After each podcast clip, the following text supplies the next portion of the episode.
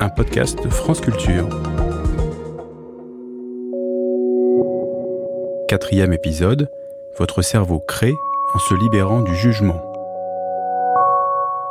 Je vais vous lire un texte quelconque hein, que j'ai tiré d'un de mes écrits.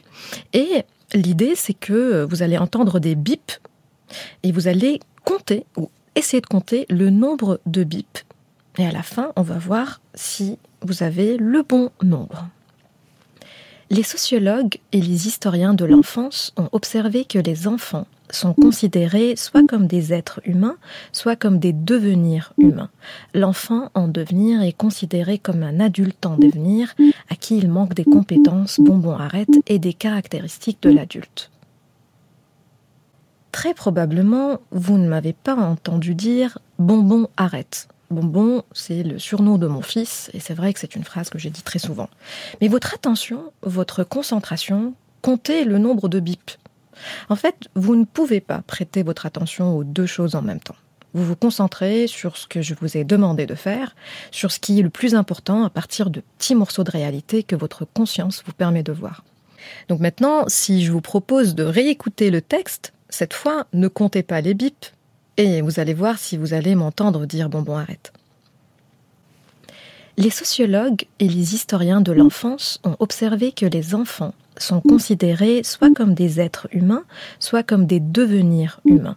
L'enfant en devenir est considéré comme un adulte en devenir à qui il manque des compétences, bonbon arrête et des caractéristiques de l'adulte. Vous l'avez bien entendu, parce que vous n'êtes pas perturbé par une autre tâche. En psychologie cognitive, on parle de attention sélective, qui est un mécanisme que votre cerveau utilise pour filtrer les événements, car sa capacité d'attention est limitée. En fait, on accepte par exemple que euh, on ne peut pas entendre des sons dont la fréquence est inférieure à 20 Hz. Mais il faut aussi accepter que votre cerveau est limité au niveau de ses ressources attentionnelles et décisionnelles. En fait, on reçoit bien trop d'informations en provenance du monde extérieur et il faut effectuer des choix. Et choisir, c'est exclure. Le choix, en quelque sorte, est la façon dont vous apprivoisez, canalisez et dirigez votre attention, votre curiosité, où vous choisissez d'allouer votre temps et votre énergie. La façon dont vous choisissez d'être attentif et lié à l'information et aux autres façonne votre processus créatif façonne votre expérience du monde et in fine, qui vous devenez. Et votre attention est souvent dirigée vers vos désirs et vos motivations.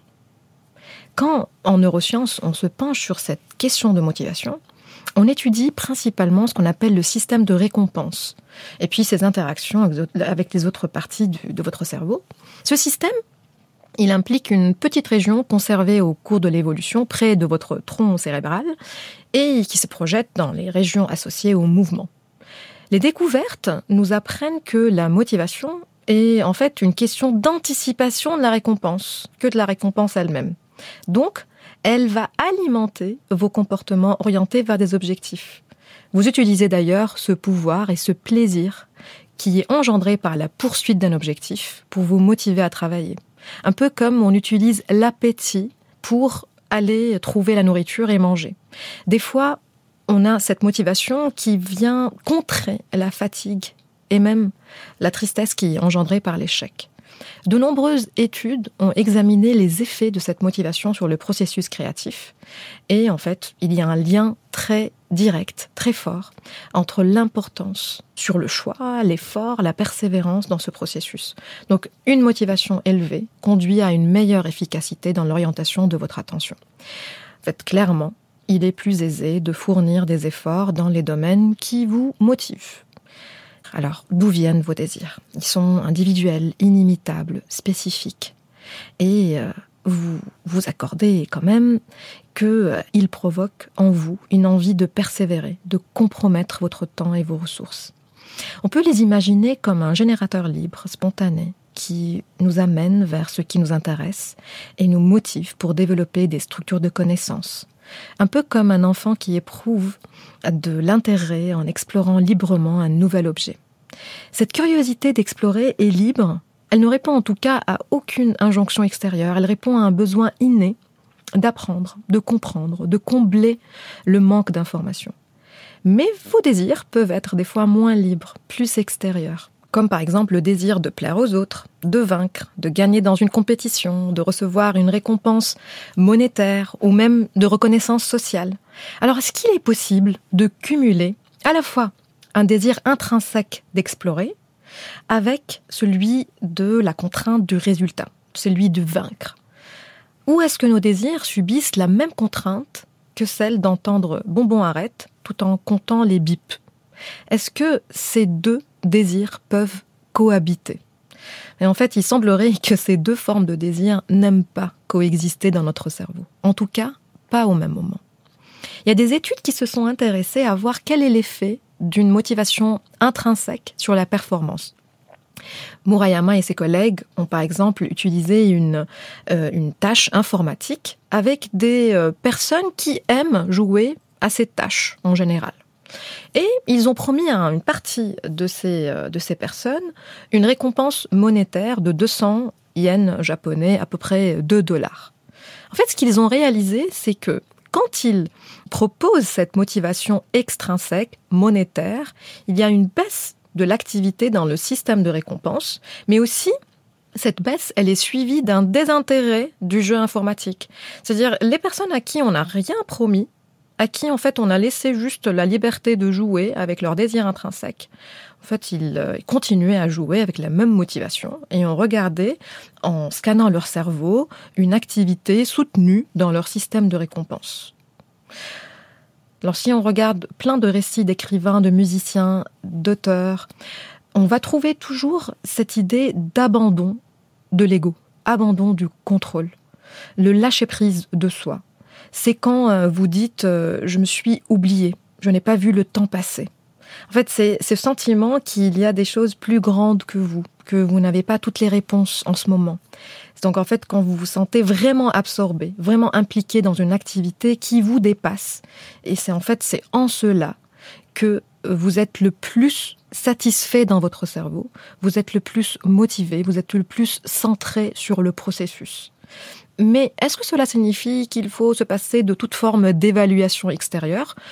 Non, parce que l'évaluation des idées est importante. Elle affecte d'ailleurs le choix de la solution, la qualité de ce processus, mais elle ne doit pas venir perturber le processus créatif en lui-même.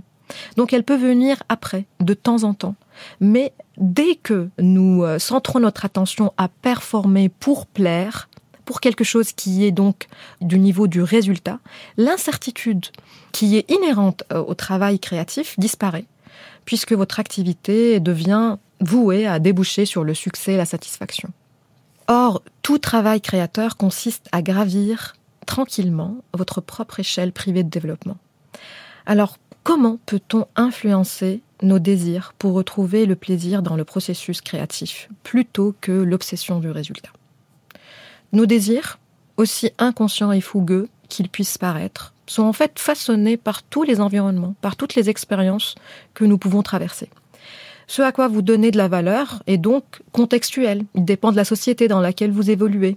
Et si dans la société euh, libérale dans laquelle vous vivez, on donne plus de la valeur à la distinction, à l'efficience, ben, en fait, vous allez devenir plus sensible à l'idée de vous dépasser et d'atteindre de meilleures versions créatives de vous-même.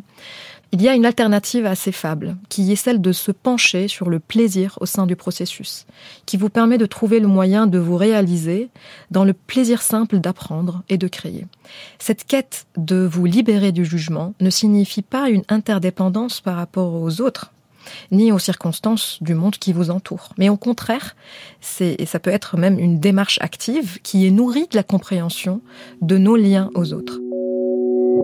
Les autres vous influence, vous conditionne, vous manipule, vous invite à mimer et à vous conformer beaucoup plus que vous êtes parfois prêt à l'admettre. Et c'est de cette influence des autres que nous allons parler dans l'épisode prochain.